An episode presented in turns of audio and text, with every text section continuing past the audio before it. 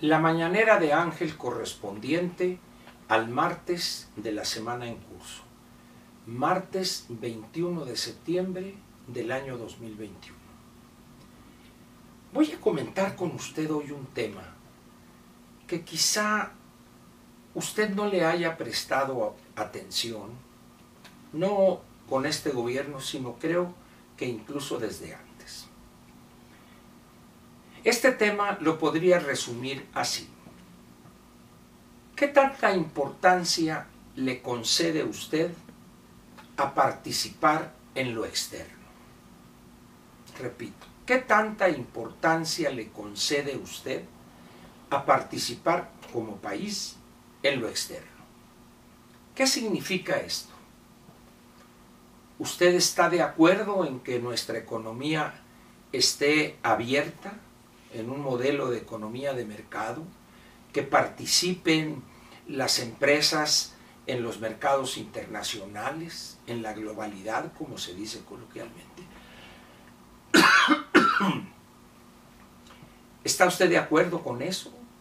¿Le concede importancia a ser uno de los países más activos en los mercados internacionales? Además, ¿piensa usted que es importante para todo gobierno ya no solo para el gobierno mexicano, participar de manera decidida en el ámbito externo a nuestro país? ¿Por qué le hago estas preguntas? La razón es muy simple.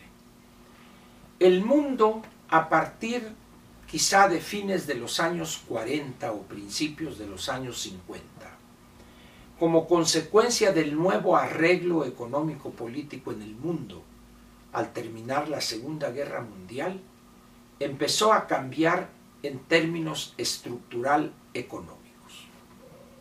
El cambio político vino después, pero primero muchos países que quedaron deshechos prácticamente como consecuencia de los efectos de la Segunda Guerra, empezaron a reconstruirse, pero ya con una visión diferente a la anterior aquella visión aislacionista, aquella, aquella visión de crecer hacia adentro, fue poco a poco eliminada y sustituida por una visión de crecimiento hacia afuera, dicho de otra manera, de apertura económica.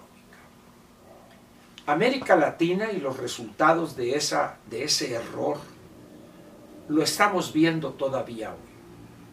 Mientras otros países o en otras regiones del mundo se abrieron, nosotros por el contrario nos cerramos más. México es un buen ejemplo de eso.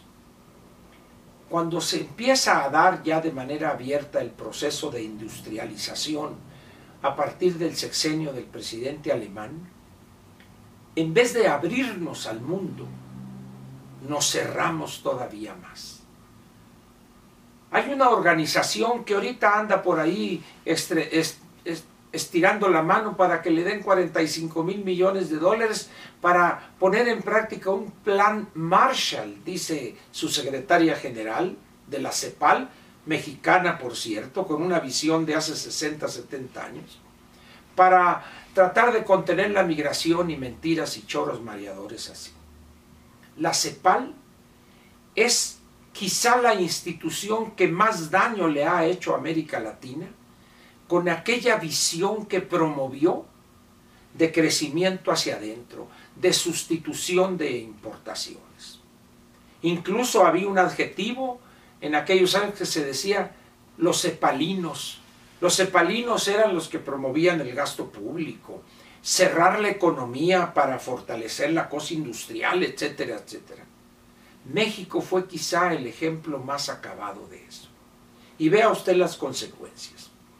Si bien México es una economía abierta desde fines de los años 80, luego con la integración eh, merced al Tratado de Libre Comercio, el Telecán o NAFTA, como guste usted, empezó la estructura económica a cambiar, a abrirse, a empezar a aprender a competir. Pero hay una cosa que no cambió la mentalidad. Todavía hoy grandes grupos, grandes sectores en nuestro país siguen pensando como si estuviéramos en una economía cerrada. Grupos de intelectuales, de académicos, de estudiantes universitarios loan, recuerdan algo que ni siquiera conocieron. Es que antes era esto, no tienen la menor idea de cómo era ese México cerrado, todavía antes de 1987. Eso generó un gran atraso en México. Esa visión cerrada, aislacionista, de rechazo a lo externo. Tuvimos que cambiar a fuerza cuando cae hecho pedazos aquel viejo modelo. Y empieza un largo enfrentamiento, una gran disputa por el futuro. Por eso les recomiendo que lea el libro más reciente de Roger Bartra, que se llama Regreso a la jaula, y el libro de Luis Rubio, que se llama La nueva disputa por el futuro. Esos dos libros le dan un panorama muy claro de esa lucha, como dirían en los viejos clichés de los años 60 o 70, esa lucha en la superestructura, se decía, es decir, en la parte de la ideología. El futuro que no alcanza a ser aceptado de manera definitiva en la sociedad mexicana y ese pasado que todavía algunos lo quieren perpetuar, entre ellos el bulto López Obrador. Por eso le pregunto a usted, ¿qué piensa usted de lo externo? ¿Debe este gobierno impulsar nuestra presencia en lo externo, en lo económico, en lo político? ¿Debe este país abrirse realmente, de manera total, a la inversión extranjera, a facilitar la llegada de nuevas inversiones y nuevos grupos de inversionistas? ¿O debemos quedarnos en esa visión autárquica, aislacionista, que tanto daño nos hizo? Por desgracia, tenemos en los tiempos que corren un presidente, un gobernante, que abomina, que odia, rechaza lo externo. Es un hombre que está en un proceso de querer involucionar a nuestro país, a su economía, a su vida política, a su enseñanza, a la ciencia, etcétera, etcétera. Y nos ha aislado más de lo que ya estábamos o ha detenido el proceso de incorporación al exterior. Y eso, los hechos y las cifras lo demuestran, genera un gran daño a nuestro país, a su economía, al crecimiento de la misma y al mejor futuro para las nuevas generaciones. El bulto López no se tienta el corazón para decir que él está en contra de eso. Vea usted la actitud casi de tapete frente a estos tiranuelos de pueblo, este Díaz Gatel o Díaz Canel, eh, el otro este Maduro y el representante de Daniel Ortega, etcétera, etcétera, y soñando como si él fuere Echeverría versión con asunto. Ya no se puede repetir eso. México debe jugar en esas ligas. Debe atreverse a salir a competir, todavía más. ¿Por qué? Porque competir con los mejores beneficia a los mexicanos. Probablemente probablemente dañe a los ineficientes, a los que usan tecnología atrasada, a los que no quieren invertir para modernizar sus fábricas, sus instalaciones, a esos los perjudica. Pero a decenas y decenas de millones de mexicanos les favorece la competencia. Tendrían más opciones, modernas, más baratas en términos generales. Pero este gobierno quiere impedir eso. Por eso yo le pregunto a usted, ¿cree que es, piensa que es importante participar en lo externo o usted tiene la misma posición que el bulto López? Rechaza lo externo. Ya no más falta que empiecen a dar clases de náhuatl, como lo intentó hacer Marcelo cuando fue jefe de gobierno. Estamos entonces en esa disputa otra vez por el futuro. ¿Y quién va a ganar esa pelea? ¿La ganará el bulto López y los millones de mexicanos que piensan así de manera aceda, caduca como él?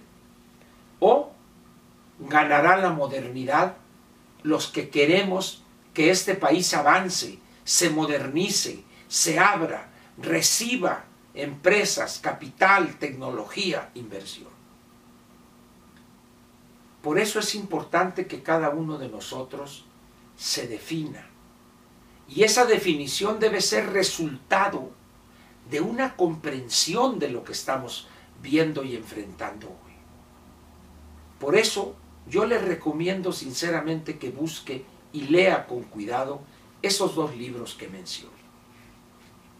Uno de Roger Bartra, que se llama Regreso a la jaula, dando a entender en una figura un tanto poética que el mexicano le seduce el pasado. Hay un libro de él anterior muy interesante que se llama La jaula de la melancolía. Es decir, ese suspirar, esa nostalgia por el pasado y el antepasado.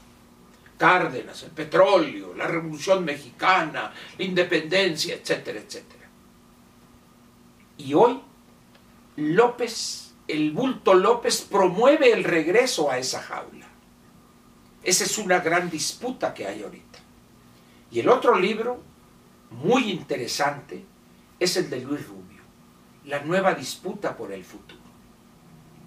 Los que estamos a favor de ese futuro, de ese cambio, de esa modernidad, estamos en desventaja, porque son más los ignorantes, los que piensan que el bulto López está en lo correcto que piensan todavía en su cabecita loca y madura que es posible regresar al pasado y repetir. No. Y en ese, en ese rechazo a cambiar, de ver al futuro, vamos a pagar un precio altísimo y vamos a aislarnos más de lo que ya estamos en este gobierno del mundo. Por eso no me cansaré de repetir la imperativa necesidad que tenemos de responder a esa pregunta. ¿Es importante para México y su futuro el ver al exterior? ¿Es importante aceptar la apertura de la economía como un hecho consumado que debe profundizarse? ¿O en verdad usted sueña que puede reproducirse el pasado y que puede cerrarse la economía? Si usted piensa así, debo decirle que está completamente equivocado. Probablemente ahorita sienten que ganan, pero a la larga van a ser derrotados y echadas esas ideas que seguramente usted tiene, echadas al basurero de la historia. Piénsele pues y no tema decir la conclusión a la que haya llegado. Por lo pronto yo le agradezco a usted su presencia aquí y lo espero mañana miércoles en una mañanera más, la mañanera de Ángel, la buena, la perrona. Aquí nos vemos mañana.